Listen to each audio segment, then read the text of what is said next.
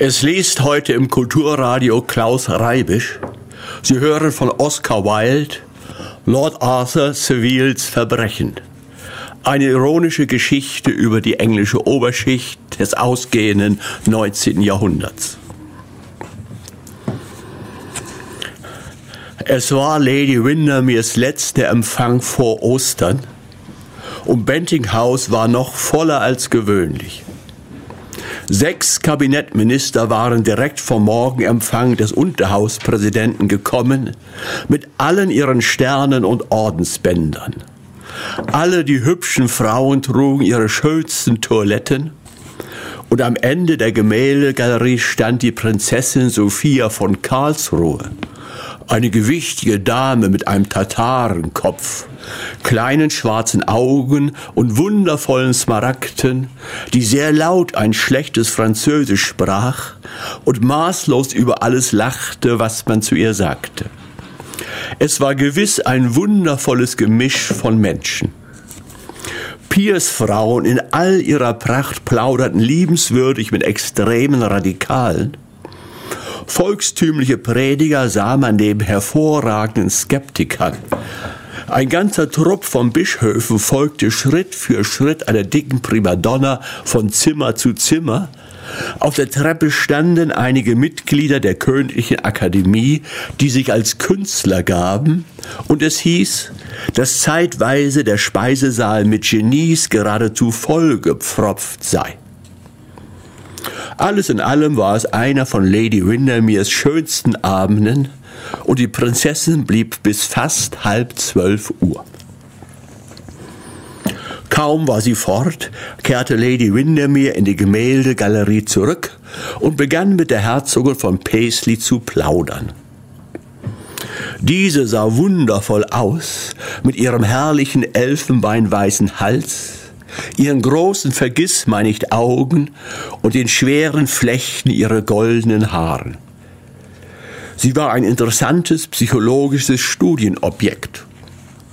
Sie hatte sehr früh die große Wahrheit entdeckt, dass nicht so sehr nach Unschuld aussieht wie ein leichtfertiges Benehmen und durch eine Reihe von leichtsinnigen Streichen, von denen die Hälfte ganz harmlos war, hatte sie sich alle Vorrechte einer Persönlichkeit erworben.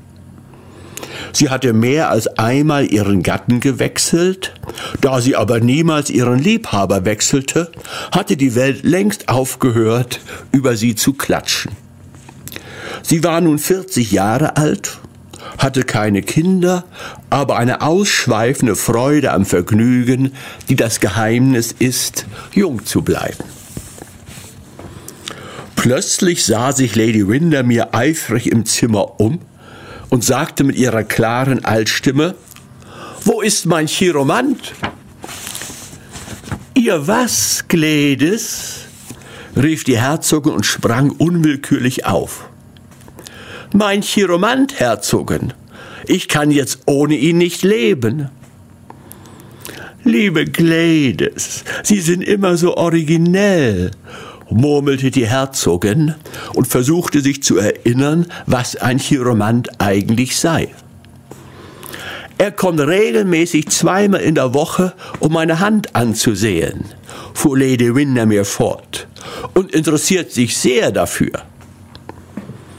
Großer Gott, sagte die Herzogin zu sich selbst.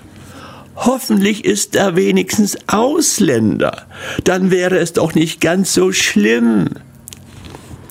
Ich muss ihn Ihnen vorstellen. Ihn mir vorstellen? rief die Herzogin. Ist er denn hier?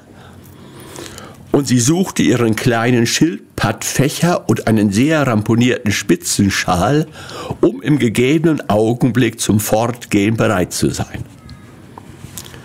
Natürlich ist er hier. Ich würde nicht daran denken, ohne ihn eine Soiree zu geben. Er behauptet, ich hätte eine rein psychische Hand und dass ich, wenn mein Daumen nur ein ganz kleines Stückchen kürzer wäre, eine unverbesserliche Pessimistin geworden wäre und heute in einem Kloster säße. Ach so, sagte die Herzogin und atmete erleichtert auf. Er ist ein Wahrsager, nicht wahr? Und prophezeit er Glück? Auch Unglück, antwortete Lady Windermere. Und zwar eine ganze Menge. Nächstes Jahr zum Beispiel bin ich in großer Gefahr, sowohl zu Wasser als zu Lande. Ich habe also die Absicht, in einem Ballon zu leben und werde jeden Abend mein Essen in einem Korb heraufziehen. Das steht alles auf meinem kleinen Finger geschrieben oder in meiner Handfläche. Ich weiß nicht mehr genau. Aber das heißt doch die Vorsehung versuchen, Gladys. Meine liebe Herzogin, ich glaube, dass jeder Mensch einmal im Monat in seiner Hand lesen lassen müsste, um zu wissen, was er nicht tun darf. Natürlich tut man es doch, aber es ist so hübsch, wenn man gewarnt wird. Und wenn jetzt nicht gleich jemand Mr. Potches holt, so werde ich ihn wohl selbst holen müssen. Gestatten Sie, dass ich ihn hole? Sagte ein schlanker, hübscher junger Mann, der in der Nähe stand und dem Gespräch mit heiterem Lächeln zugehört hatte. Ich danke Ihnen vielmals, Lord Arthur, aber ich fürchte, Sie werden ihn nicht erkennen, denn er sieht durchaus nicht wie ein Chiromant aus. Das heißt, er sieht weder mystisch, noch esoterisch, noch romantisch aus. Er ist ein kleiner, untersetzter Mann mit einem komischen, kahlen Kopf und einer großen goldenen Brille. So ein Mittelding zwischen einem Hausarzt und einem Provinzadvokaten. Ach, da ist ja Mr. Potches. Mr. Potches, Sie müssen der Herzogin von Paisley die Hand lesen. Herzogin, ziehen Sie den Handschuh aus. Nicht den linken, den anderen. Liebe Gladys, ich weiß wirklich nicht, ob das ganz recht ist, sagte die Herzogin und knöpfte zögernd einen ziemlich schmutzigen Glacé-Handschuh auf. Aber ich muss Sie vorstellen, Herzogin. Das ist Mr. Potches, mein Lieblingschiromant. Mr. Potches, das ist die Herzogin von Paisley. Und wenn Sie sagen, dass Ihr Mondberg größer ist als der meine, dann glaube ich Ihnen nie wieder. Ich bin sicher, Gladys, dass in meiner Hand nichts derartiges ist, sagte die Herzogin ernsthaft. Euer Gnaden haben ganz recht, sagte Mr. Potches und blickte auf die kleine, fette Hand mit den kurzen, dicken Fingern. Der Mondberg ist nicht entwickelt, aber die Lebenslinie ist jedenfalls ausgezeichnet. Bitte beugen Sie ein wenig das Gelenk. Danke. Drei deutliche Linien auf der Rassette. Sie werden ein hohes Alter erreichen, Herzogin, und werden außerordentlich glücklich sein. Ehrgeiz sehr mäßig. Intelligenzlinie nicht übertrieben. Herzlinie Jetzt seien Sie einmal indiskret, Mr. Potches, rief Lady Windermere. Nichts wäre mir erwünschter, sagte Mr. Potches und verbeugte sich, wenn die Herzogin jemals dazu Anlass gegeben hätte. Aber ich muss leider sagen, dass ich nichts anderes sehe als eine große Beständigkeit der Neigung, verbunden mit einem strengen Pflichtgefühl. Bitte, fahren Sie nur fort, Mr. Potches, sagte die Herzogin und sah sehr vergnügt drein. Sparsamkeit ist nicht die letzte von euer Gnaden Tugenden, fuhr Mr. Potches fort, und Lady Windermere brach in lautes Lachen aus. Sparsamkeit hat ihr Gutes, bemerkte die Herzogin gnädig. Als ich Paisley heiratete, hatte er elf Schlösser und nicht ein einziges Haus, in dem man wohnen konnte. Und jetzt hat er zwölf Häuser und nicht ein einziges Schloss, rief Lady Windermere. Ja, meine Teure, sagte die Herzogin, ich liebe den Komfort, sagte Mr. Potches, und die Errungenschaften der Neuzeit wie Heizung in jedem Schlafzimmer. Euer Gnaden haben ganz recht. Komfort ist das Einzige, was unsere Kultur uns zu geben vermag. Sie haben den Charakter der Herzogin bewundernswürdig getroffen, Mr. Potchets. Jetzt müssen Sie uns aber auch den Charakter Lady Floras enthüllen. Und auf ein Kopfnicken der lächelnden Hausfrau erhob sich ein hochgewachsenes Mädchen mit rötlichem Haar und hohen Schultern verlegen vom Sofa und streckte ihm eine lange, knochige Hand mit spatelförmigen Fingern entgegen. Ah, eine Klavierspielerin, wie ich sehe, sagte Mr. Potches. Eine ausgezeichnete Pianistin, aber vielleicht nicht sehr musikalisch, sehr zurückhaltend, sehr ehrlich. Sie lieben Tiere sehr. Sehr wahr, rief die Herzogin und wandte sich Lady Windermere zu. Das ist vollkommen wahr.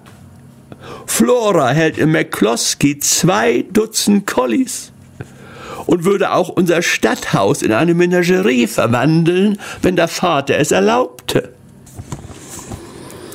Aber Sie müssen uns noch einige Hände lesen. Aber was Lady Windermere auch versuchte, nichts konnte Monsieur de Koloff den russischen Botschafter dazu bewegen, auch nur seine Handschuhe auszuziehen. Ja, viele schienen sich zu fürchten, dem seltsamen kleinen Mann mit dem stereotypen Lächeln, der goldenen Brille und den glänzenden Kugelaugen gegenüberzutreten. Und als er der armen Lady Fermor klipp und klar vor allen Leuten erklärte, dass sie gar keinen Sinn für Musik habe, aber ein Musiker vernarrt sei, fühlte man allgemein, dass Chiromantie eine sehr gefährliche Wissenschaft sei und dass man sie nur unter vier Augen betreiben dürfe. Aber da betrat Lord Arthur den Saal.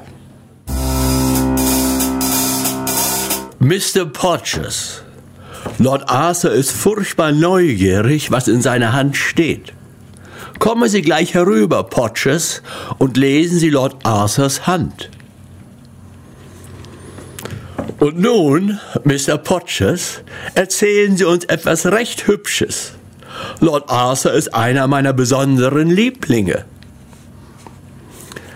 Als aber Mr. Potches Lord Arthurs Hand erblickte, erblasste er ganz merkwürdig und sagte gar nichts. Ein Schauer schien ihn zu schütteln, und seine großen buschigen Augenbrauen zuckten konvulsivisch auf eine ganz bestimmte, seltsame, erregte Art, wie immer, wenn er sich in einer schwierigen Situation befand. Dann traten große Schweißtropfen auf seine gelbe Stirn, wie giftiger Tau, und seine dicken Finger wurden kalt und feucht. Lord Arthur entginge natürlich diese merkwürdigen Zeichen von Aufregung nicht, und zum ersten Mal in seinem Leben erfand er Furcht. Sein erster Gedanke war, aus dem Zimmer zu stürzen, aber er bezwang sich. Es war besser, das Schlimmste zu erfahren, was es auch sein mochte, als in dieser fürchterlichen Ungewissheit zu bleiben.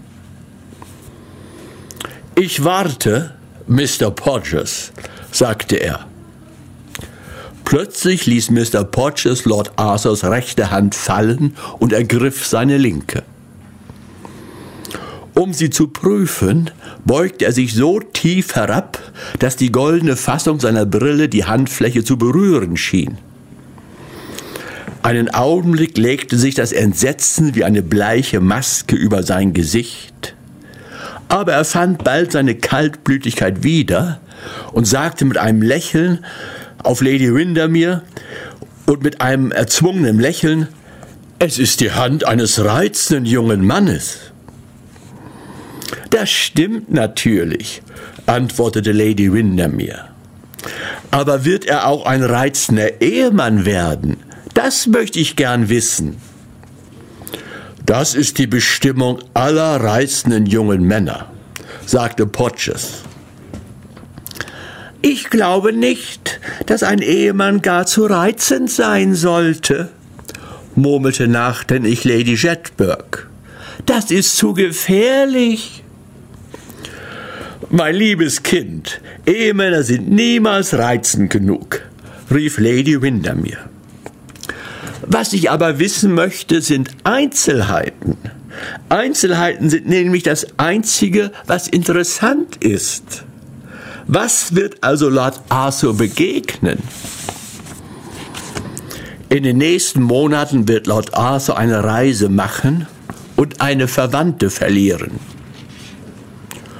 Doch hoffentlich nicht seine Schwester, sagte Lady Jetberg mit kläglicher Stimme.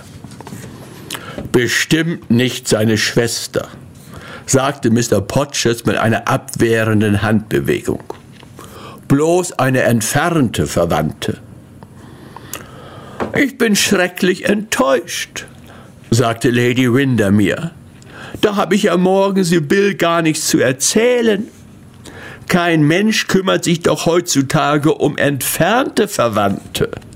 Die sind schon seit Jahren aus der Mode. Die ganze Zeit über hatte Lord Arthur Seville am Kamin gestanden, mit einem Gefühl des Schreckens, mit dem lähmenden Vorgefühl kommenden Unheils, und er hörte kaum, dass Lady Windermere ihn aufforderte, mit ihr zu kommen. Er dachte an Sybil Merton, und der Gedanke, dass etwas zwischen sie beide treten könnte, verschleierte seine Augen mit Tränen.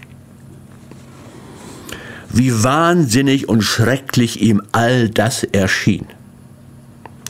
Konnte irgendein furchtbares, sündiges Geheimnis, ein blutrotes Zeichen des Verbrechens in seiner Hand geschrieben stehen, in Hieroglyphen, die er selbst nicht zu lesen vermochte, die aber ein anderer zu entziffern verstand? War es nicht möglich, diesen drohenden Dingen zu entgehen?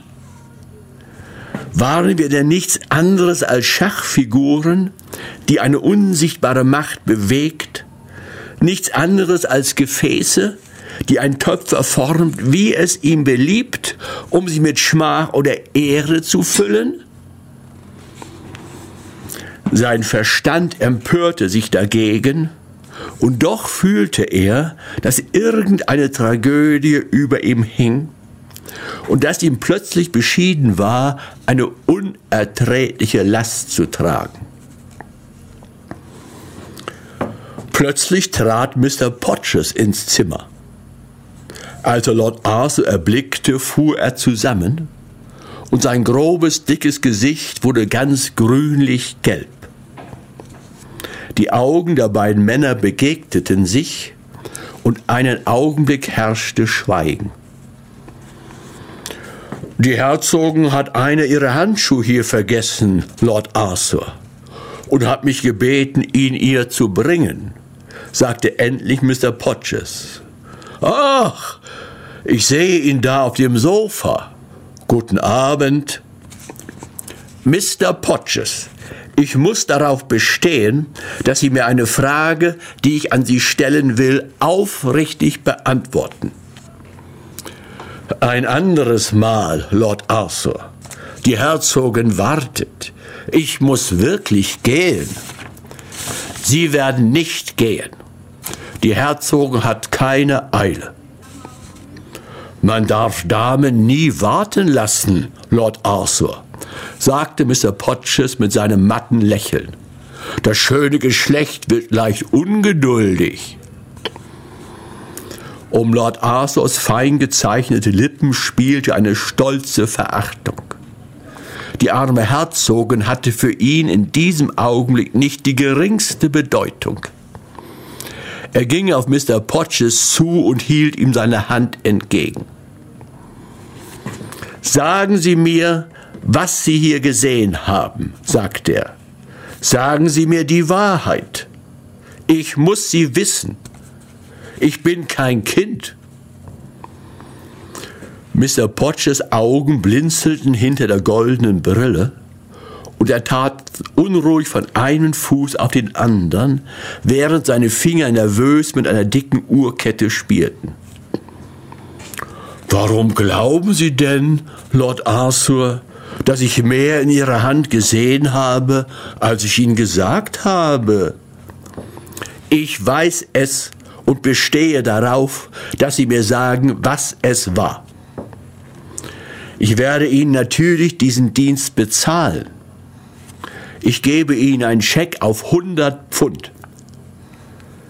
Die grünen Augen blitzten einen Augenblick auf und dann wurden sie wieder trübe. In Goldmünzen? sagte Herr Potschers endlich leise. Gewiss, ich sende Ihnen morgen den Scheck. Wie heißt Ihr Club? Ich bin in keinem Club. Das heißt momentan nicht. Meine Adresse ist, aber gestatten Sie mir, Ihnen meine Karte zu geben. Und Mr. Potches zog aus seiner Westentasche eine goldgeränderte Visitenkarte und überreichte sie Lord Arthur mit einer tiefen Verbeugung. Auf der Karte stand Mr. Septimus R. Potches, berufsmäßiger Chiromant. 103A West Moon Street. Meine Sprechstunden sind von 10 bis 4, murmelte Mr. Potches mechanisch. Familien haben ermäßigte Preise. Schnell, schnell, rief Lord Arthur ganz blass im Gesicht und hielt ihm die Hand entgegen. Mr. Potches blickte sich unruhig um und dann zog er die schwere Portiere vor die Türe. Es wird einige Zeit dauern, Lord Arthur. Wollen Sie sich nicht lieber setzen? Rasch, rasch, rief Lord Arthur wieder und stampfte ärgerlich mit dem Fuß auf das Parkett. Mr. Podgers lächelte, zog aus seiner Brusttasche ein kleines Vergrößerungsglas und wischte es sorgfältig im Taschentuche ab. Ich stehe ganz zu Ihrer Verfügung, sagte er.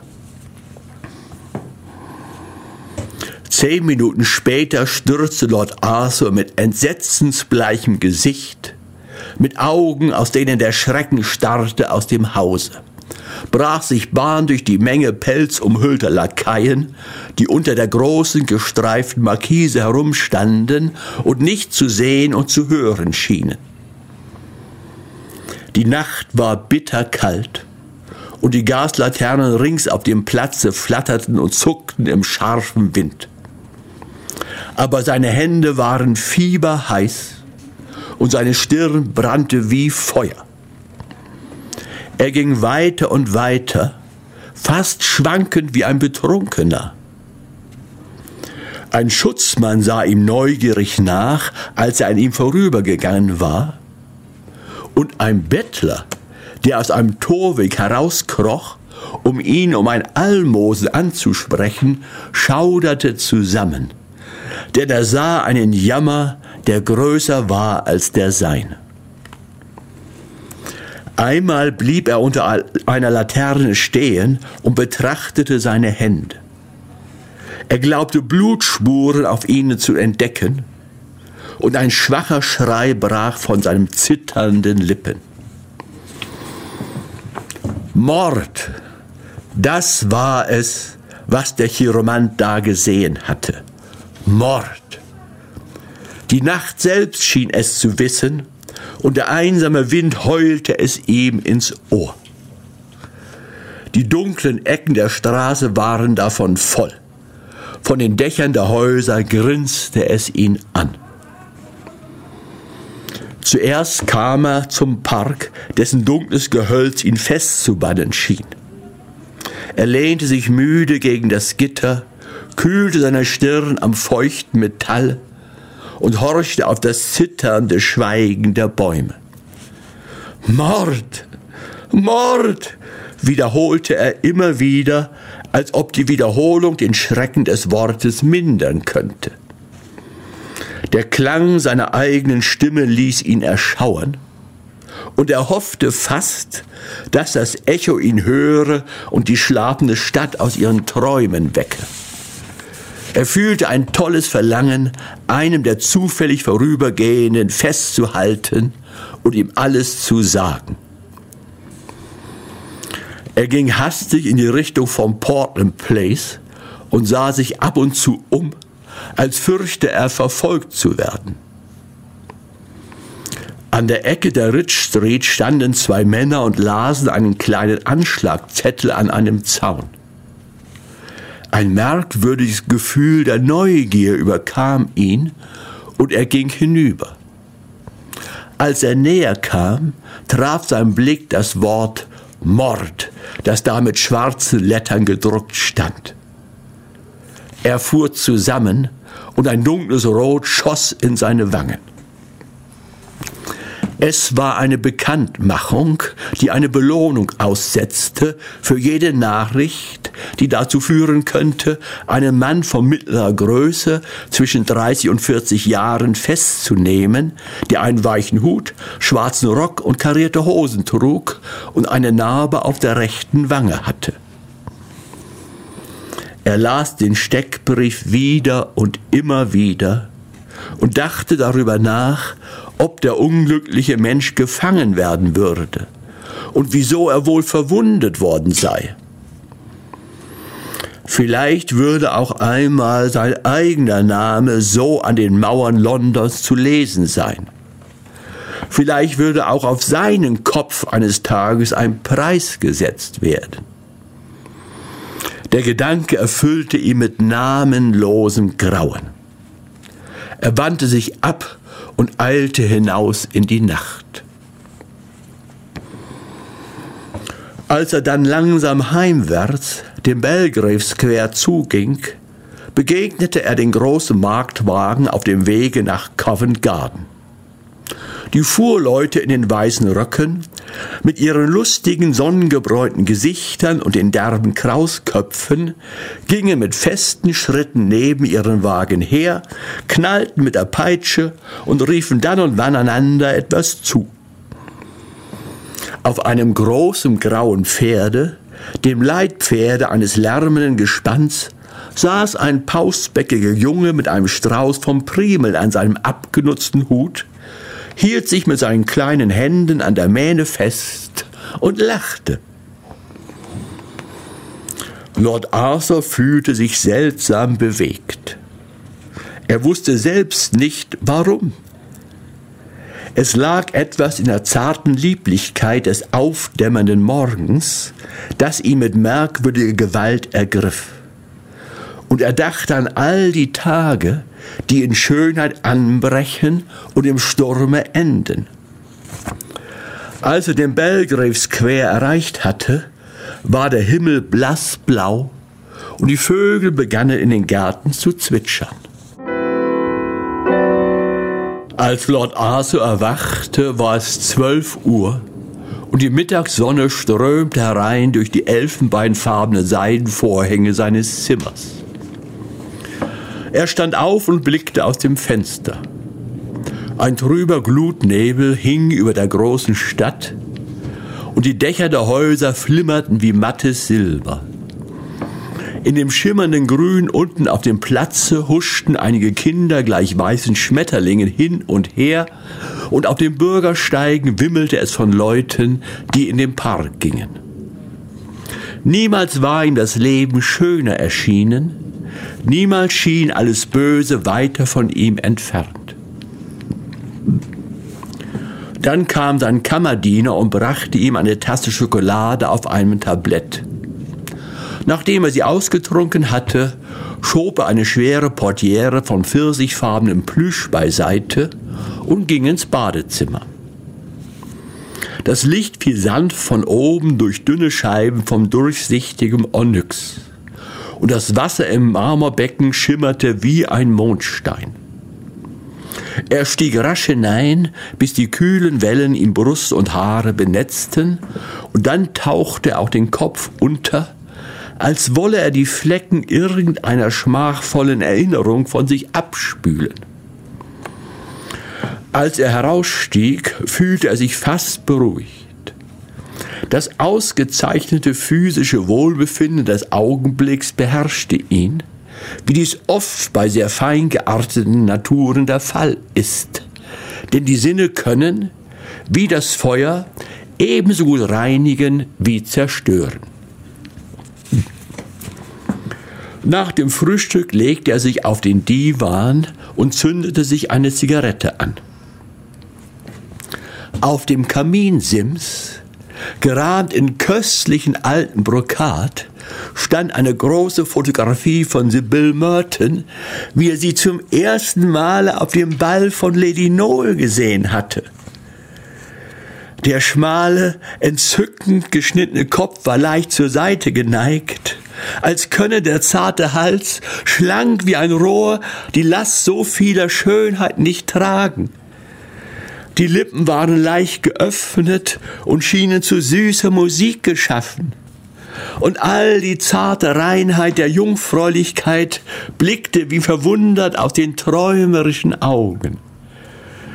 Mit ihrem leichten, sich an den Körper schmiegenden Kleid aus Crepe de Chine und ihrem breiten, blattförmigen Fächer glich sie einer jener kleinen, zarten Figuren, die man in den Olivenwäldern bei Tanagra findet.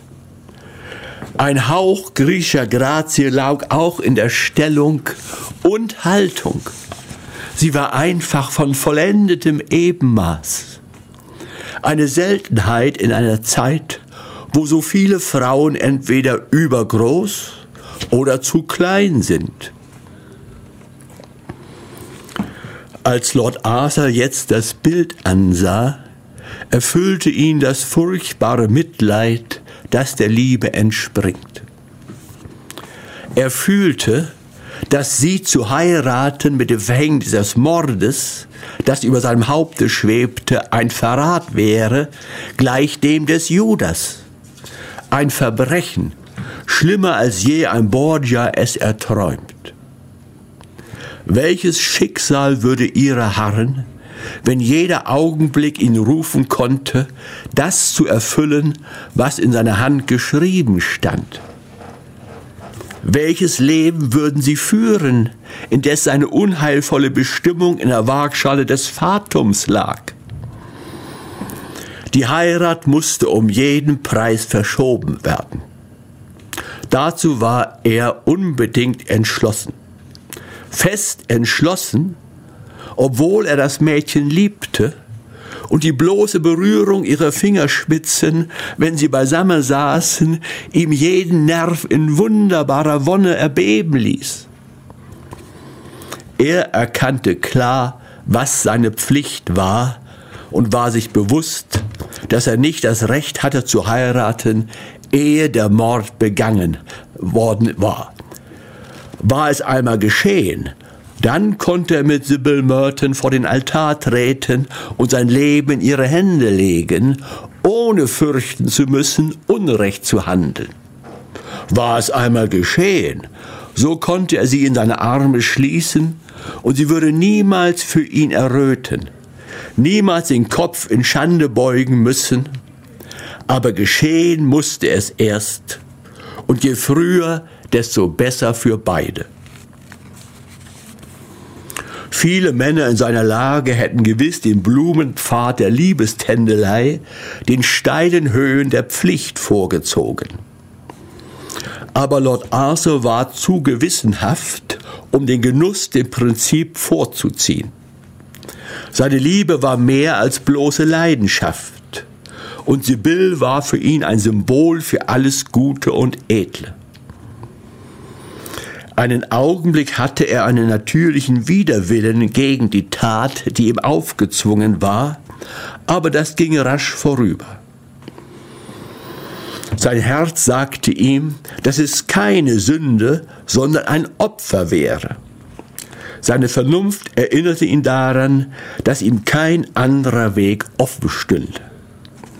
Er hatte zu wählen zwischen einem Leben für sich selbst und einem Leben für andere und so schrecklich zweifellos die Aufgabe war, die er erfüllen musste, wusste er doch, dass er den Eigennutz nicht über die Liebe triumphieren lassen dürfe. Früher oder später werden wir alle vor dieselbe Entscheidung gestellt, wird uns dieselbe Frage vorgelegt. An Lord Arthur trat sie früh im Leben heran, ehe sein Charakter von dem berechnenden Zynismus der mittleren Jahre verdorben war, bevor sein Herz zerfressen war von dem oberflächlichen Modeegoismus unserer Tage. Und er zögerte nicht, seine Pflicht zu tun. Zu seinem Glücke war er kein bloßer Träumer, kein müßiger Dilettant. Wäre er das gewesen, würde er gezögert haben wie Hamlet, und die Unentschlossenheit hätte seinen Willen gelähmt. Aber er war eine durch und durch praktische Natur. Das Leben bestand für ihn mehr im Handeln als im Denken. Er besaß das Seltenste auf Erden, gesunden Menschenverstand. Die wilden, verworrenen Empfindungen der vergangenen Nacht waren mittlerweile verschwunden, und er blickte beinahe mit einem Gefühl von Scham auf seine kopflose Wanderung von Straße zu Straße, auf den wütenden Aufruhr in seiner Seele zurück. Gerade die Wahrheit seiner Quale ließ ihn ihm jetzt unwirklich erscheinen. Er fragte sich verwundert, warum er so töricht gewesen sei, gegen das Unvermeidliche zu toben und zu rasen. Die einzige Frage, die ihn jetzt zu quälen schien, war, wen er umbringen sollte. Denn er war nicht blind gegen die Tatsache, dass der Mord, wie die Religionsübungen der heidnischen Welt, ebenso ein Opfer verlangt wie einen Priester. Da er kein Genie war, hatte er keine Feinde. Und er fühlte auch, dass es jetzt nicht an der Zeit wäre, irgendeine persönliche Antipathie oder Ranküne zu befriedigen, dass vielmehr die Aufgabe, die ihm auferlegt war, eine große und tiefe Feierlichkeit erfordere. Er setzte also auf einem Blatt Papier eine Liste seiner Freunde und Verwandten auf und entschied sich nach langer Überlegung für Lady Clementina Beauchamp, eine gute alte Dame, die in der Curzon Street wohnte und die seine Cousine zweiten Grades von Mutterseite her war. Er hatte Lady Glemm, wie alle in der Familie sie nannten, immer sehr gern gehabt, und da er selbst sehr wohlhabend war, er hatte bei seiner Volljährigkeit den ganzen Besitz Lord Rugbys geerbt, so bestand nicht die Möglichkeit, dass man ihm gemeine Geldinteressen an ihrem Tod unterschieben könnte. Je mehr er über die Sache nachdachte, desto mehr schien sie ihm die richtige zu sein. Und da er fühlte, dass jeder Aufschieb Unrecht gegen Sibyl sein würde, entschloss er sich, sofort seine Vorbereitung zu treffen. Zuerst musste natürlich die Angelegenheit mit dem Chiromanten geordnet werden. Er setzte sich also an einen kleinen Sheraton-Schreibtisch, der am Fenster stand, und schrieb einen Scheck über 100 Pfund, 5 Pfund aus, zahlbar an Mr. Septimus Potches, steckte die Anweisung in einen Umschlag und gab seinem Diener den Auftrag, ihn nach der Westmoon Street zu bringen. Dann ließ er einen Wagen kommen und zog sich zum Ausgehen an. Bevor er das Zimmer verließ, warf er noch einen Blick auf Sybil Mertons Bild zurück und schwor sich zu, dass, was auch kommen möge, er sie nie wissen lassen würde, was er jetzt um ihretwillen tue. Er würde vielmehr das Geheimnis seiner Selbstaufopferung immer in seinem Herzen bewahren. Auf dem Wege zu seinem Club ließ er vor einem Blumenladen halten und schickte Sibyl einen wundervollen Korb mit Narzissen, mit entzückenden weißen Blütenblättern und starren Fasanenaugen. Als er in seinem Club ankam, ging er sofort in das Bibliothekszimmer, klingelte dem Diener und ließ sich ein Glas Selterswasser mit Zitrone und ein Buch über Toxikologie bringen. Er war sich vollkommen darüber klar, dass Gift das beste Mittel für sein schwieriges Unternehmen sei. Jede persönliche Gewaltanwendung widerstrebte ihm durchaus, und überdies wollte er Lady Clementina entschieden nicht auf eine Weise umbringen, die öffentliche Aufmerksamkeit erregen konnte. Der Gedanke, bei Lady Windermeres Empfänge zum Löwen des Tages gemacht zu werden oder seinen Namen in den Spalten gemeiner Klatschblätter zu finden, war ihm ein Greuel. Außerdem musste er an Sibylls Eltern denken, die ziemlich altmodische Leute waren und sich vielleicht der Heirat widersetzen könnten, wenn es jetzt irgendeinen Skandal gab. Trotzdem war er vollkommen davon überzeugt, dass sie, wenn er ihnen den wahren Sachverhalt mitteilte, die ersten wären, die Motive, die ihn zur Tat getrieben hatten, zu würdigen. Alles war also dazu angetan, ihn zur Wahl von Gift zu bestimmen. Das war sicher, ruhig und unfehlbar und man vermied dabei alle peinlichen Szenen, gegen die er, wie die meisten Engländer, eine eingewurzelte Abneigung hatte. In der Giftkunde aber waren seine Kenntnisse gleich null.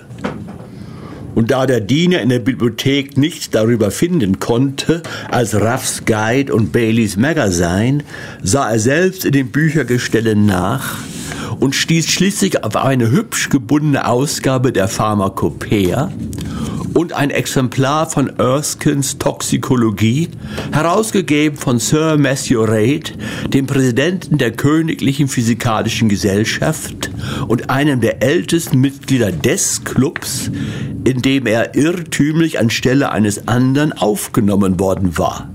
Ein Versehen, das das Komitee so geärgert hatte, dass es, als der richtige Mann erschien, ihn einstimmig durchfallen ließ. Lord Arthur kannte sich in den Fachausdrücken der beiden Bücher gar nicht aus und begann schon bitter zu bereuen, dass er in Oxford nicht fleißiger die klassischen Sprachen studiert hatte, als er im zweiten Bande von Erskines einen sehr interessanten und vollständigen Bericht über die Eigenschaften des Akonits fand, der ziemlich klar geschrieben war. Das schien ihm gerade das Gift zu sein, das er brauchte. Es wirkte schnell, seine Wirkung wurde sogar augenblicklich genannt, vollkommen schmerzlos und, wenn man es in einer Gelatine-Kapsel nahm, wie die Sir Matthew empfahl, schmeckte es keineswegs unangenehm. Er notierte sich also auf seiner Manschette die für einen letalen Ausgang notwendige Dosis, stellte die Bücher auf ihren Platz zurück und schlenderte in die St. James Street zu Passe und Humveys, dem großen Chemikaliengeschäft. Mr. Pessel, der die Aristokratie immer selbst bediente, war einigermaßen überrascht über den Auftrag und murmelte in sehr untertäniger Weise etwas über die Notwendigkeit einer ärztlichen Verordnung. Als ihm aber Lord Arthur erklärte, dass er das Gift für eine große dänische Docke brauche, die er töten müsse, weil sie Zeichen beginnender Tollwut zeige und den Kutscher bereits zweimal in die Wade gebissen habe, war er vollkommen zufriedengestellt, beglückwünschte Lord Arthur zu seinen ausgezeichneten Kenntnissen in der Toxikologie und ließ das Gewünschte sofort herstellen. Lord Arthur legte die Kapsel eine hübsche kleine Silberbonbonniere, die er in der Bond Street in einer Auslage sah, warf die hässliche Pillenschachtel von Pass und Humvees weg und fuhr sofort zu Lady Clementina. Hey, Monsieur, le mauvais sujet? rief die alte Dame, als er ins Zimmer trat. Hast du dich denn so lange nicht bei mir blicken lassen? Meine teure Lady Glemm, ich hatte wirklich keinen Augenblick Zeit, sagte Lord Arthur und lächelte. Willst du damit vielleicht sagen, dass du den ganzen Tag herumläufst, um mit Sybil Merton Einkäufe zu machen und Unsinn zu schwatzen? Ich verstehe gar nicht, warum die Menschen so viel Wesens davon machen, wenn sie heiraten. Zu meiner Zeit dachte kein Mensch daran, aus diesem Anlass öffentlich oder heimlich zu girren und zu schnäbeln. Ich versichere dich, ich habe Sibyl seit 24 Stunden nicht gesehen, Lady Glemm. Soweit ich in Erfahrung bringen konnte, ist sie ganz und gar in den Händen ihrer Modistinnen. Natürlich. Das ist auch der einzige Grund, warum du einer alten, hässlichen Frau wie mir einen Besuch machst. Dass ihr Männer euch doch nicht warnen lasst. On a fide folie pour moi? Und heute sitze ich da, ein armes, rheumatisches Wesen mit einem falschen Scheitel und schlechter Laune. Wahrhaftig, wenn mir nicht die Lebelide Jensen die schlechtesten französischen Romane schickte, die sie auftreiben kann, ich wüsste nicht, was ich mit meinem Tag anfangen sollte. Ärzte taugen gar nichts. Höchstens Honorare können sie einem abpressen. Nicht einmal mein Sodbrennen können sie heilen. Ich habe dir ein Mittel dagegen mitgebracht, Lady Glemm, sagte Lord Arthur ernst. Ein ganz ausgezeichnetes Mittel. Ein Amerikaner hat es erfunden. Weißt du, ich liebe amerikanische Erfindungen nicht sehr, Arthur. Eigentlich ganz und gar nicht. Neulich habe ich ein paar amerikanische Romane gelesen, die waren der reine Unsinn. Dies Mittel ist aber durchaus nicht unsinnig, Lady Glemm. Ich versichere dich, es wirkt außerordentlich. Du musst mir versprechen, es zu versuchen. Und Lord Arthur zog die kleine Büchse aus der Tasche und übergab sie ihr. Die Büchse ist wirklich reizend, Arthur. Ist das ein Geschenk? Das ist aber wirklich lieb von dir. Und das ist das Wundermittel? Es sieht aus wie ein Bonbon. Ich werde es gleich mal nehmen. Um Gottes Willen, Lady Glemm, rief Lord Arthur und hielt ihre Hand fest. Tu das nicht. Es ist ein homöopathisches Mittel. Wenn du es nimmst, ohne Sodbrennen zu haben, kann es dir nur schaden. Du musst warten, bis du einen Anfall hast und es dann nehmen. Der Erfolg wird dich überraschen. Ich möchte es aber gleich nehmen, sagte Lady Clementine und hielt die kleine, durchsichtige Kapsel mit dem darin schwimmenden Tropfen Akonit gegen das Licht. Es schmeckt gewiss ausgezeichnet. Doktoren hasse ich, aber einnehmen tue ich ganz gern. Also, meinetwegen, ich werde mir es aufheben bis zum nächsten Anfall. Und wann wird der sein? fragte Lord Arthur eifrig. Bald? Ich hoffe, diese Woche nicht mehr. Gestern früh ging es mir sehr schlecht. Aber man weiß ja nie. Aber du wirst doch sicher noch einen Anfall vor Ende des Monats haben, Lady Glemm. Das befürchte ich leider. Aber wie mitfühlend du heute bist, Arthur. Sibyl hat wirklich einen sehr guten Einfluss auf dich. Jetzt musst du aber gehen, denn ich habe ein paar sehr langweilige Menschen zum Essen eingeladen, die nicht die geringste Skandalgeschichte kennen. Und wenn ich jetzt nicht mein Schläfchen mache, bin ich bestimmt nicht imstande, während des Essens wach zu bleiben. Leb wohl, Arthur, grüße Bill von mir und vielen Dank für das amerikanische Mittel. Du wirst nicht vergessen, es zu nehmen, Lady Glemm, nicht wahr? sagte Lord Arthur und stand von seinem Stuhl auf. Gewiss nicht, mein Junge. Es war sehr nett von dir, dass du an mich gedacht hast. Und ich werde dir schreiben, wenn ich noch mehr davon nötig habe. Lord Arthur verließ das Haus in froher Laune und mit dem Gefühl ungeheurer Erleichterung. Am Abend hatte er eine Unterredung mit Sibyl Merton. Er sagte ihr, dass er plötzlich in eine furchtbar schwierige Situation geraten sei, von der weder Ehre noch Pflicht, ihm zurückzutreten, gestatte. Er sagte ihr, dass die Hochzeit verschoben werden müsse, denn ehe er sie nicht aus seiner, seiner furchtbaren Verpflichtung gelöst habe, sei er kein freier Mann. Er bat sie, ihm zu vertrauen und wegen der Zukunft keine Zweifel zu hegen. Alles würde in Ordnung kommen, nur Geduld sei notwendig. Das Gespräch fand im Wintergarten bei Mertons im Park Lane statt wo Arthur wie gewöhnlich zum Dinner geblieben war.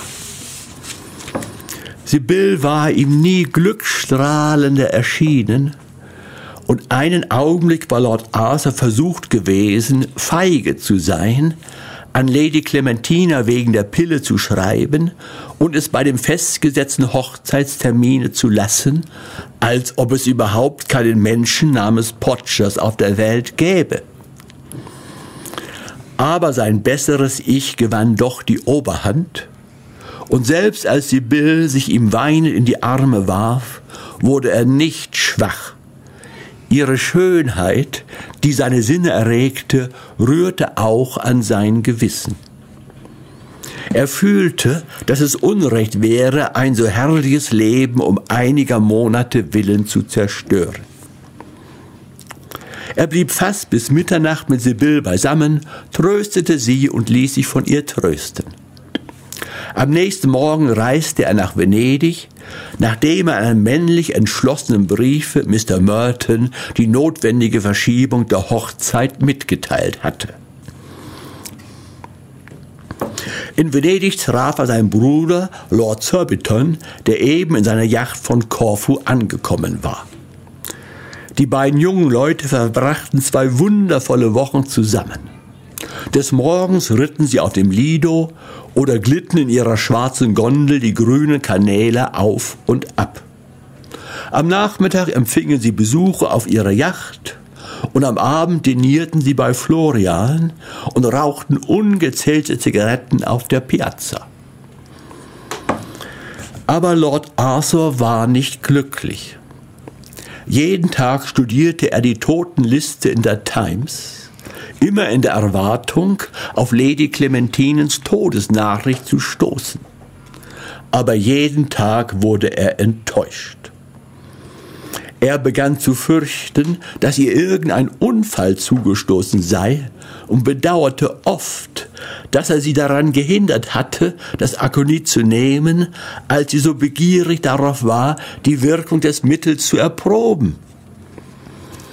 Auch Sibylls Briefe, so voll Liebe, Vertrauen und Zärtlichkeit sie auch waren, klangen oft sehr traurig.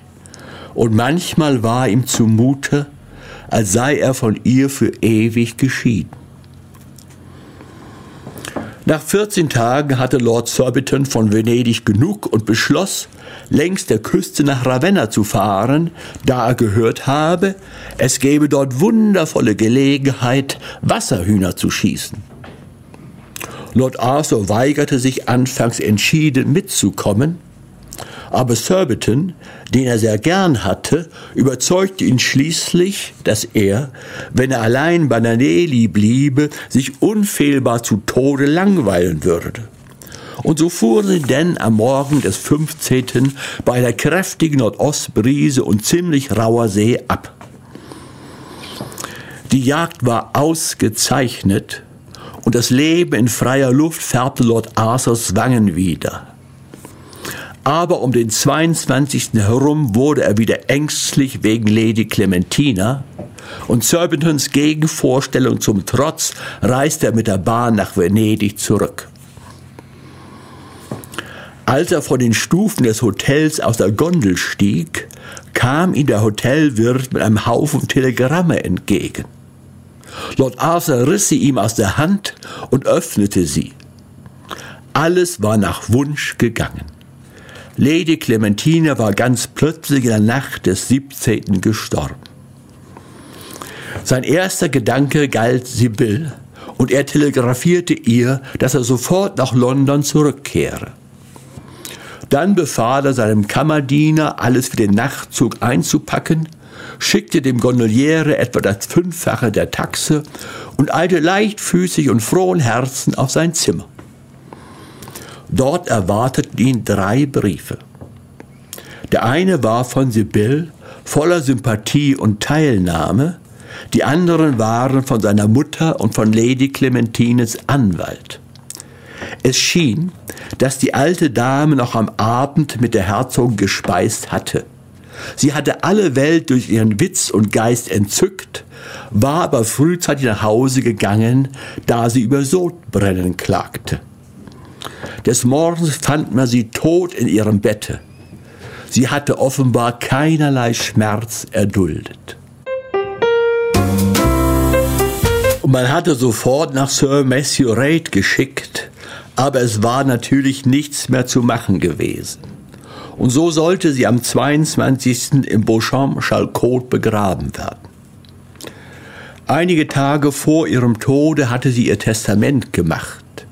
Sie hinterließ Lord Arthur ihr kleines Haus in der Curtin Street mit seiner ganzen Einrichtung, mit ihrem ganzen persönlichen Besitz und allen Gemälden, mit Ausnahme ihrer Miniaturensammlung, die sie ihrer Schwester Lady Margaret Rufford vermachte, und ihres Amethyst-Colliers, das Sibyl Merton erhalten sollte.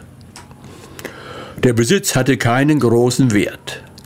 Aber Mr. Mainsfield, der Anwalt, drängte, dass Lord Arthur so rasch als möglich heimkehre, da eine ganze Menge Rechnungen zu bezahlen wären, weil Lady Clementina nie rechte Ordnung in ihren Geldangelegenheiten gehalten hätte. Lord Arthur war sehr gerührt, dass Lady Clementina so gütig seine gedacht hatte, und er fühlte, dass eigentlich nur Mr. Podges daran schuld sei aber seine Liebe zu Sibyl brachte jedes andere Gefühl zum Schweigen, und das Bewusstsein, seine Pflicht getan zu haben, gab ihm Ruhe und Frieden. Als er in Charing Cross ankam, fühlte er sich vollkommen glücklich. Die Mertons empfingen ihn sehr liebenswürdig, Sibyl ließ sich von ihm hoch und heilig versprechen, dass er nun nichts mehr zwischen sie beide treten lassen würde, und die Hochzeit wurde auf dem 7. Juni festgesetzt. Das Leben schien ihm noch einmal so hell und schön, und sein alter Frohsinn kehrte zurück. Eines Tages aber ging er mit Lady Clementines Anwalt und Sibyl in das Haus in der Curzon Street. Er verbrannte Pakete vergilbter Briefe und sie kramte aus Schubladen allerhand merkwürdiges Zeug. Plötzlich schrie das junge Mädchen ganz entzückt auf. Was hast du gefunden, Sibyl? sagte Lord Arthur und sah lächelnd auf. Diese entzückende kleine Silberbonbonniere, Arthur, ist sie nicht reizend? Holländische Arbeit, nicht wahr? Sei so gut und gib sie mir. Ich weiß ja doch, dass mir Amethyste nicht stehen werden, ehe ich nicht über 80 bin. Es war das Büchsen, in dem das Akonit gewesen war. Lord Arthur schrak zusammen und ein schwaches Rot stieg in seine Wangen. Er hatte seine Tat schon fast völlig vergessen und es schien ihm ein merkwürdiges Zusammentreffen, dass sie Bill, um deren Willen er all die furchtbare Angst durchgemacht, nun die erste war, die ihn an sie erinnerte. Natürlich kannst du es haben, Sibyl. Ich selbst habe es Lady Glam geschenkt. Oh, ich danke dir, Arthur. Und nicht wahr, ich darf das Bonbon auch haben? Ich wusste gar nicht, dass Lady Clementina Süßigkeiten gern hatte. Ich glaubte immer, sie sei dazu viel zu intellektuell. Lord Arthur wurde totenbleich und ein furchtbarer Gedanke schoss ihm durchs Gehirn. Ein Bonbon, Sibyl? Was meinst du damit? sagte er mit leiser, heiserer Stimme. Es ist nur eins darin, ein einziges, aber es sieht schon ganz alt und staubig aus, und ich habe durchaus nicht die Absicht, es zu essen. Aber was ist dir denn, Arthur? Du bist ja ganz blass geworden. Lord Arthur sprang auf und ergriff das Büchschen. Darin lag die bernsteinfarbene Kapsel mit dem Gifttropfen. Lady Clementina war also eines ganz natürlichen Todes gestorben. Die Entdeckung warf ihm fast um. Er schleuderte die Kapsel ins Feuer und sank mit einem Schrei der Verzweiflung aufs Sofa.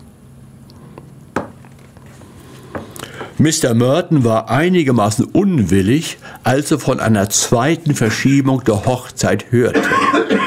Und Lady Julia, die bereits ihre Toilette für die Hochzeit bestellt hatte, tat alles, was in ihrer Macht lag, um Sibyl zur Lösung des Verlöbnisses zu bewegen.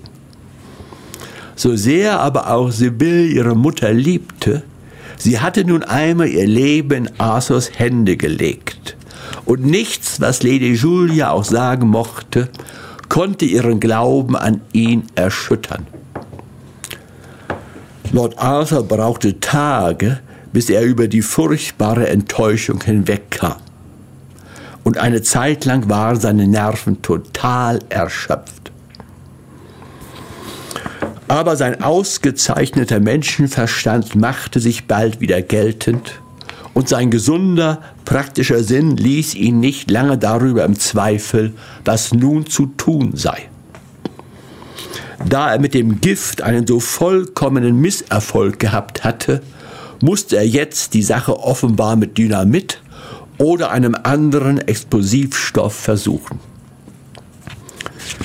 Er sah also nochmals die Liste seiner Freunde und Verwandten durch und nach sorgfältiger Überlegung entschloss er sich, seinen Onkel, den Dichante von Chichester, in die Luft zu sprengen. Der Dichant, ein hochgebildeter und sehr gelehrter Mann, war ein großer Liebhaber von Uhren und besaß eine wundervolle Uhrensammlung.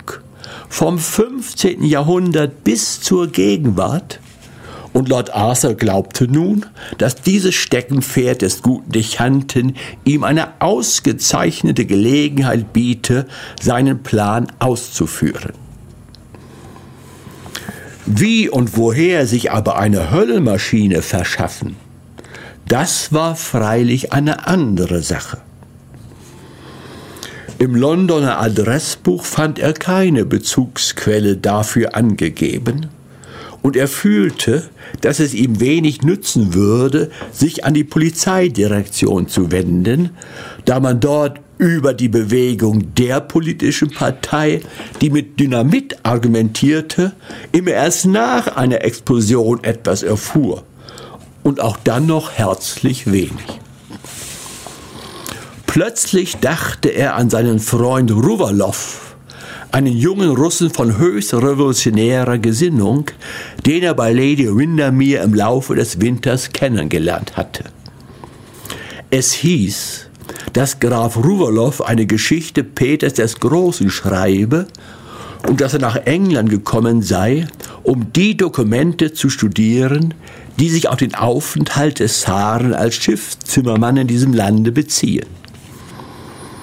Aber man glaubte allgemein, dass er ein nihilistischer Agent sei, und zweifellos war seine Gegenwart in London der russischen Botschaft nicht sehr angenehm.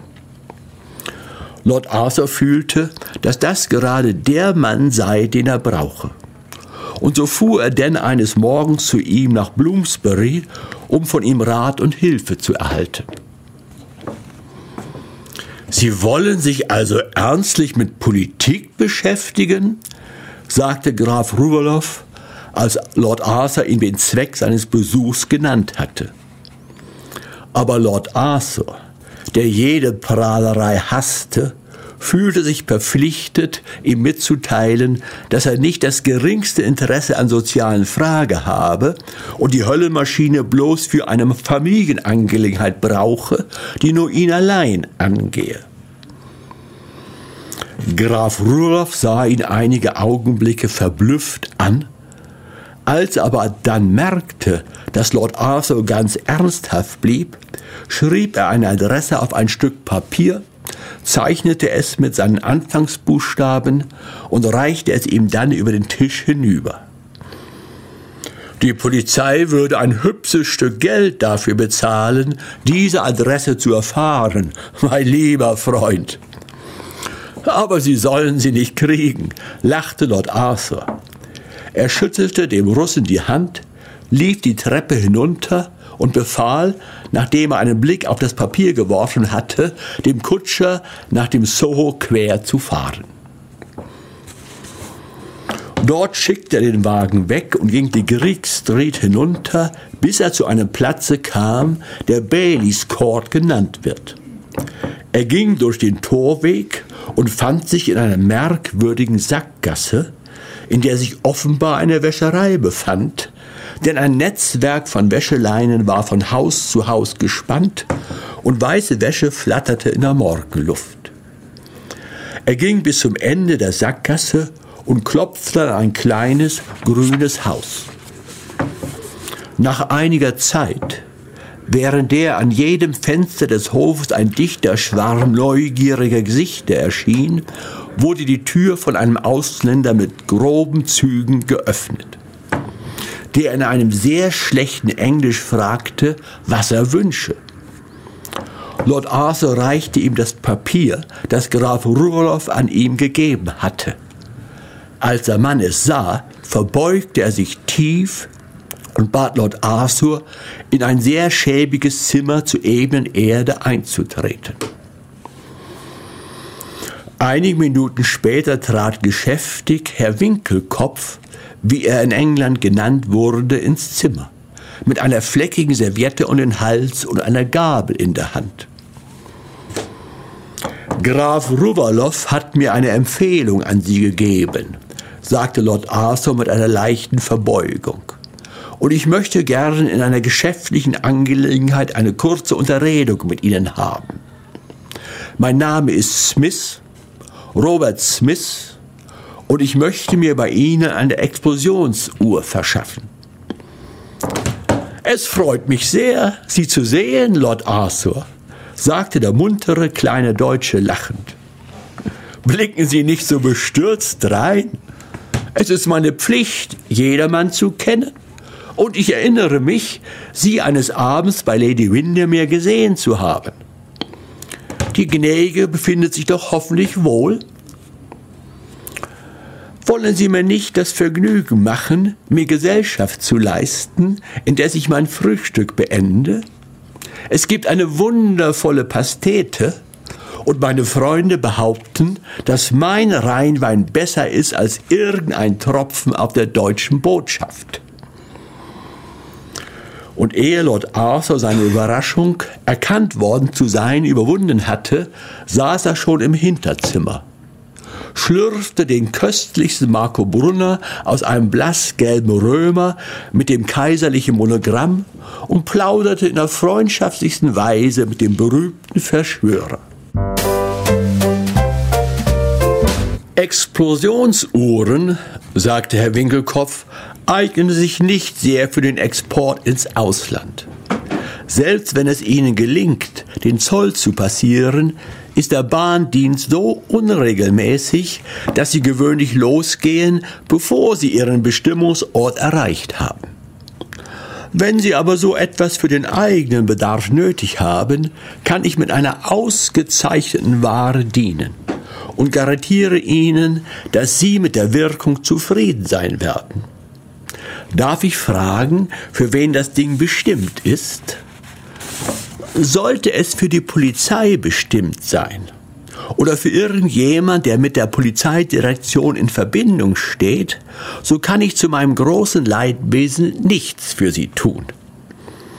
Die englischen Detektive sind in der Tat unsere besten Freunde. Und ich habe immer gefunden, dass wir tun können, was wir wollen, wenn wir uns nur auf ihre Dummheit verlassen. Ich möchte keinen von ihnen missen. Ich versichere Sie, sagte Lord Arthur, dass die Sache mit der Polizei nicht das geringste zu schaffen hat. Die Uhr ist für den Dechanten von Chichester bestimmt. Oh du meine Güte! Ich hätte gar nicht gedacht, dass Sie in religiösen Fragen so radikale Ansichten haben, Lord Arthur. Nur wenige junge Leute denken heute so. Ich fürchte, Sie überschätzen mich, Herr Winkelkopf, sagte Lord Arthur und errötete. Ich kümmere mich gar nicht um theologische Dinge. So handelt es sich also um eine reine Privatsache, um eine reine Privatsache.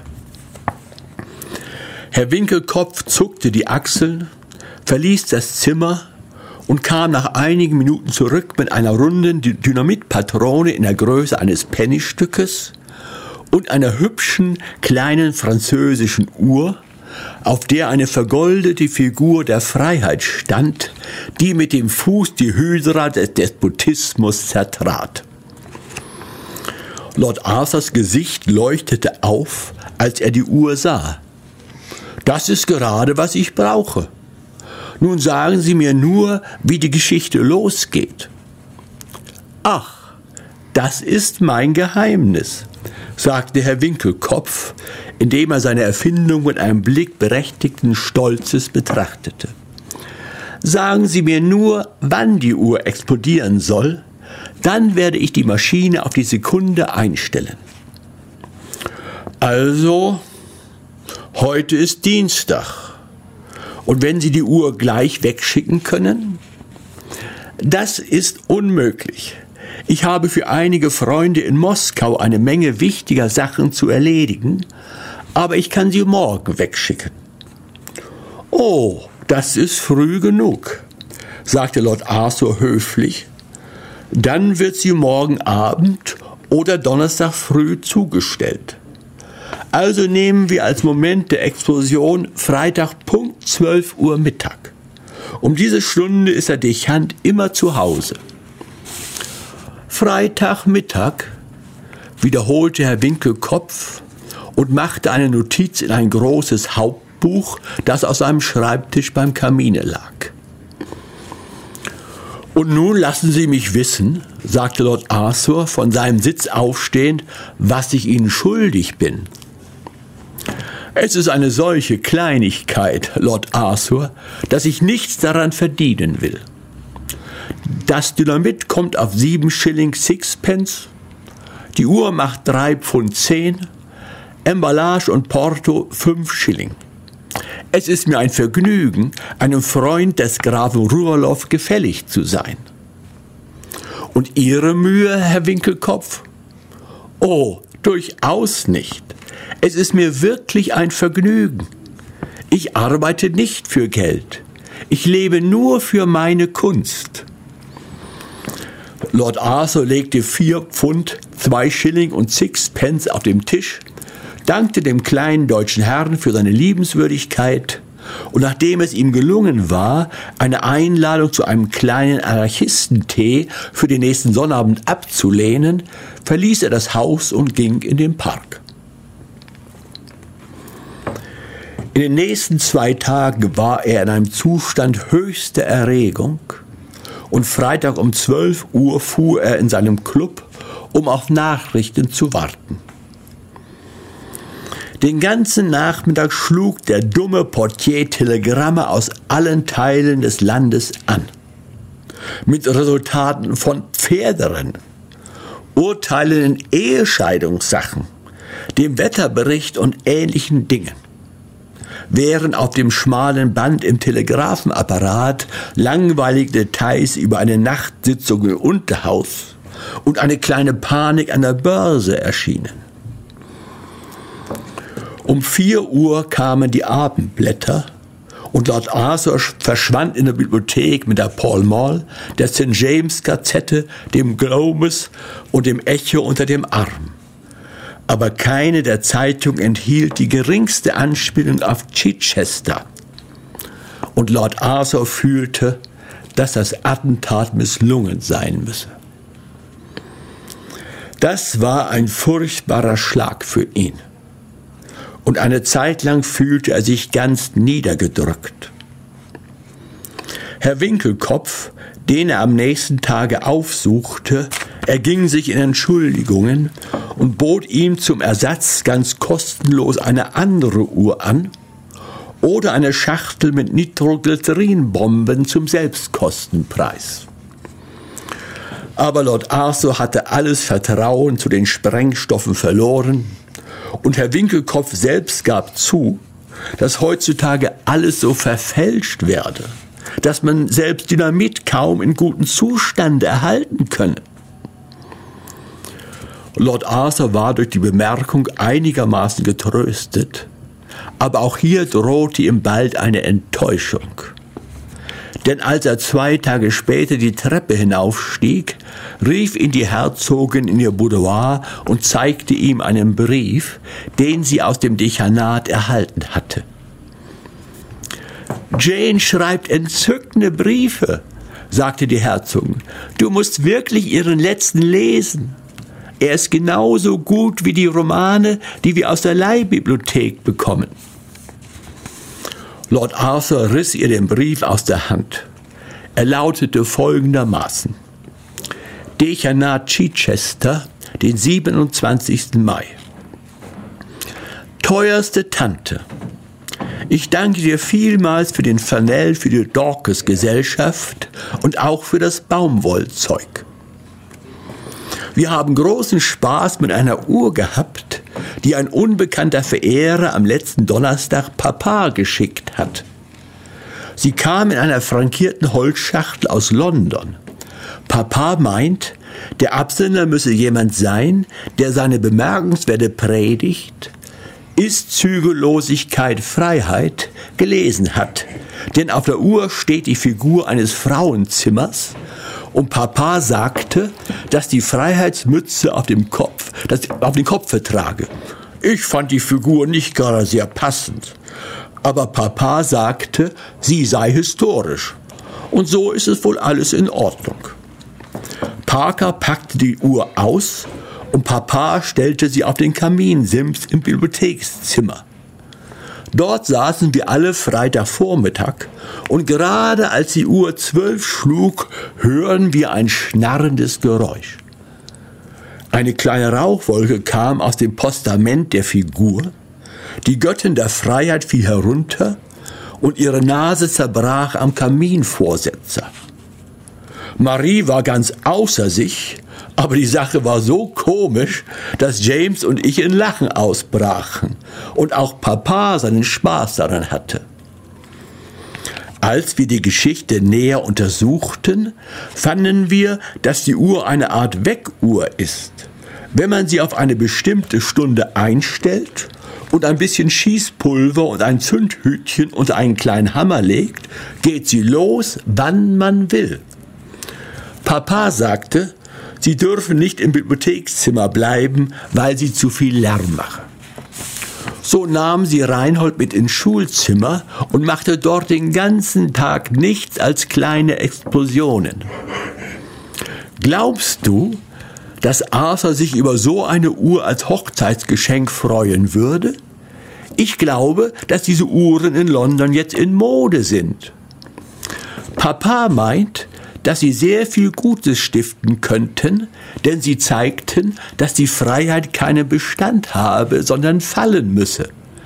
Papa sagt, dass die Freiheit zur Zeit der französischen Revolution erfunden worden ist.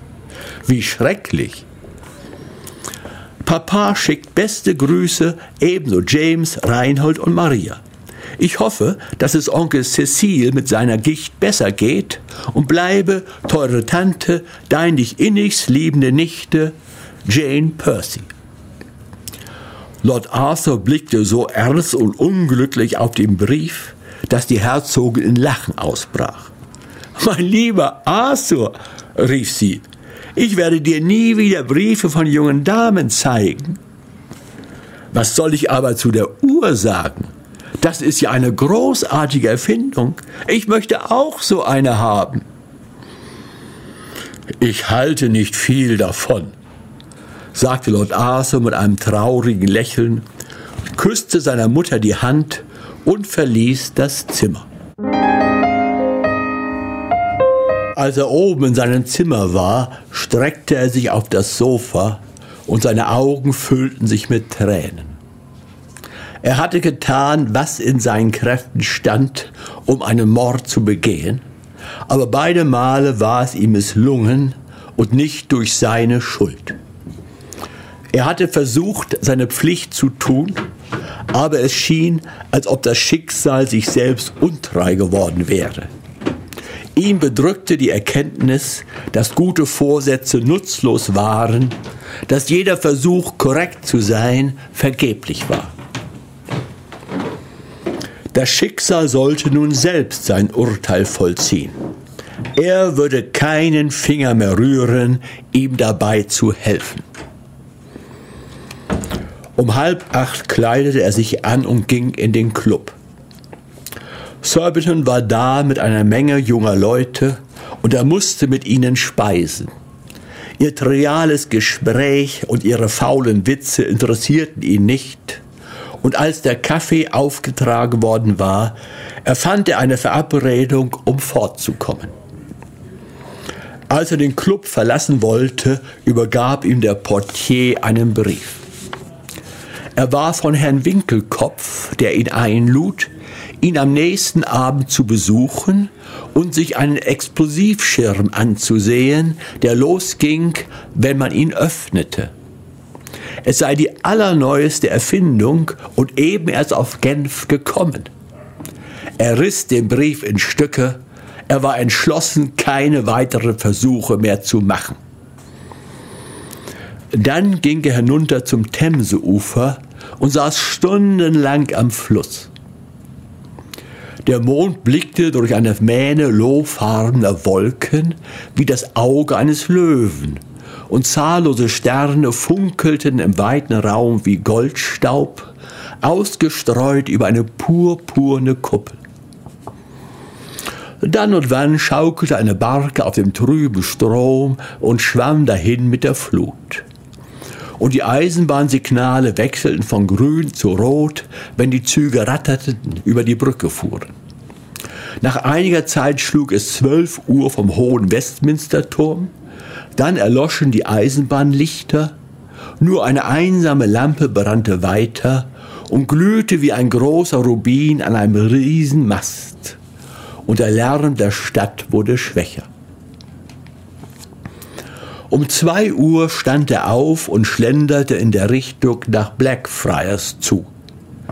Wie unwirklich alles aussah wie in einem seltsamen Traum. Die Häuser auf der anderen Seite des Flusses schienen aus der Finsternis emporzusteigen. Es war, als hätten Silber und Schatten die Welt neu geformt. Die mächtige Kuppel von St. Paul's ragte undeutlich aus der dunklen Luft auf wie eine Wasserblase. Als er sich Kleopatras Niedel näherte, sah er einen Mann über die Brüstung gelehnt. Und als er näher kam, blickte der Mann auf und das Licht einer Gaslaterne fiel voll auf sein Gesicht. Es war Mr. Potches, der Chiromant. Das fette, schlaffe Gesicht, die goldene Brille, das matte Lächeln, der sinnliche Mund waren nicht zu verkennen. Lord Arthur blieb stehen. Eine glänzende Idee zuckte ihm durch den Kopf und leise trat er hinter Mr. Potches. Im Nu hat er ihn bei den Füßen gepackt und in die Themse geworfen. Ein rauer Fluch, ein hohes Aufspritzen und dann war alles still. Lord Arthur blickte ängstlich nach unten, aber er sah vom Chiromanten nichts mehr als einen hohen Hut, der sich in einem Wirbel des mondbeschienenen Wassers drehte. Nach einiger Zeit versank auch der Hut und keine Spur von Mr. Potches war mehr sichtbar. Einen Augenblick glaubte er zu sehen, wie die dicke, unförmige Gestalt aus dem Wasser nach der Treppe bei der Brücke griff. Und eine furchtbare Angst, dass wieder alles misslungen sei, überkam ihn. Aber es stellte sich als eine bloße Einbildung heraus, die vorüberging, als der Mond hinter einer Wolke hervortrat. Endlich schien er die Bestimmung des Schicksals erfüllt zu haben. Ein tiefer Seufzer der Erleichterung hob seine Brust und Sibyls Namen kam auf seine Lippen. Haben Sie etwas fallen lassen, Sir? sagte plötzlich eine Stimme hinter ihm. Er wandte sich um und sah einen Polizisten mit einer Blendlaterne. Nichts von Bedeutung, Wachtmeister, antwortete er lächelnd, rief einen vorüberfahrenden Wagen an sprang hinein und befahl dem Kutscher, nach dem Belgrave Square zu fahren. Während der nächsten Tage schwankte er zwischen Hoffnung und Furcht. Es gab Augenblicke, in denen er fast glaubte, Mr. Potches müsse jetzt ins Zimmer treten. Und dann fühlte er wieder, dass das Schicksal nicht so ungerecht gegen ihn sein könne. Zweimal ging er zur Wohnung des Chiromanten in der Westmoon Street, aber er brachte es nicht über sich, die Glocke zu ziehen. Er sehnte sich nach Gewissheit und fürchtete sie gleichzeitig. Endlich kam die Gewissheit.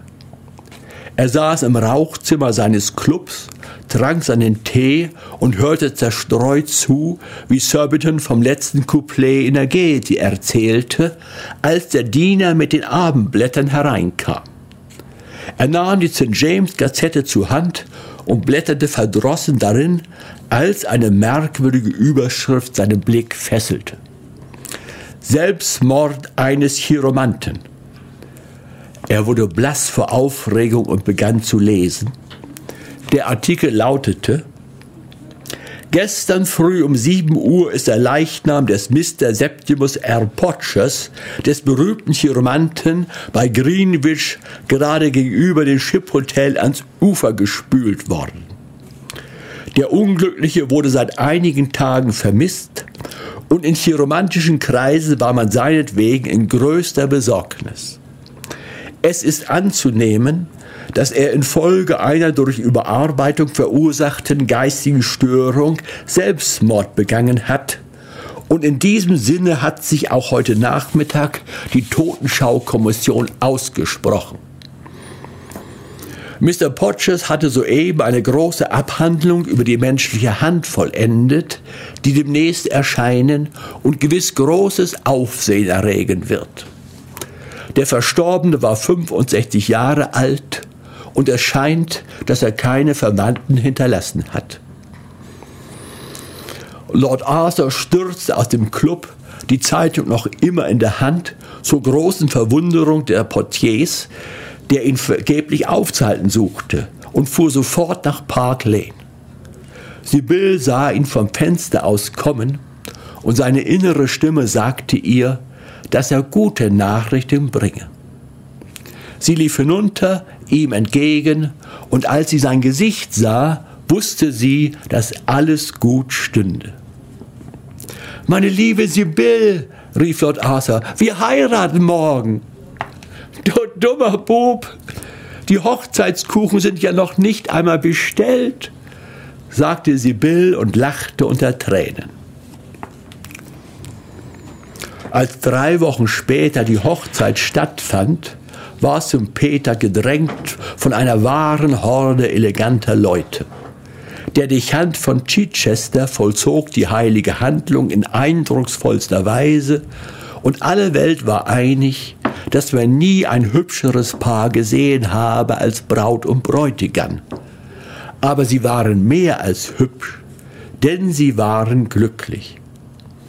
Keinen Augenblick bedauerte Lord Arthur, was er um Sibylls Willen alles erlitten hatte, während sie ihrerseits ihm das Beste gab, was eine Frau einem Mann geben kann Anbetung, Zärtlichkeit und Liebe. Für sie beide hatte die Realität des Lebens seine Romantik nicht getötet. Sie fühlten sich immer jung.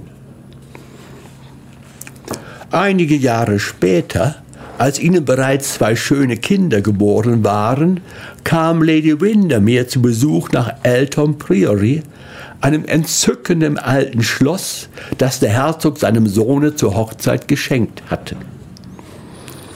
Und als sie eines Nachmittags mit Lady Arthur unter einer Linde im Garten saß und zusah, wie das Bübchen und das kleine Mädchen gleich munteren Sonnenstrahlen auf dem Rosenweg spielten, nahm sie plötzlich die Hände der jungen Frau in die ihren und sagte, Sind Sie glücklich, Sibyl? Teuerste Lady Windermere, natürlich bin ich glücklich. Sind Sie es nicht? Ich habe keine Zeit, glücklich zu sein, Sibyl. Ich habe immer den letzten Menschen gern, den man mir vorstellt. Aber gewöhnlich habe ich gleich von den Leuten genug, wenn ich sie näher kennenlerne. Erinnern Sie sich noch an den grässlichen Mr. Podgers? Er war ein schrecklicher Schwindler. Natürlich ließ ich mir nichts anmerken. Und selbst wenn er Geld von mir borgte, verzieh ich ihm. Nur, dass er mir den Hof machte, konnte ich nicht vertragen. Er hat es tatsächlich so weit gebracht, dass ich die Chiromantie hasse. Ich schwärme jetzt für Telepathie. Das ist viel amüsanter. Sie hörten von Oscar Wilde Lord Arthurs Civiles Verbrechen, gelesen von Klaus Reibisch. Am 21. Dezember werde ich wieder im Kulturradio lesen, und zwar von einem russischen Autor eine Weihnachtsgeschichte von Leskov. Er lebte Mitte des 19. Jahrhunderts. Auf Wiederhören.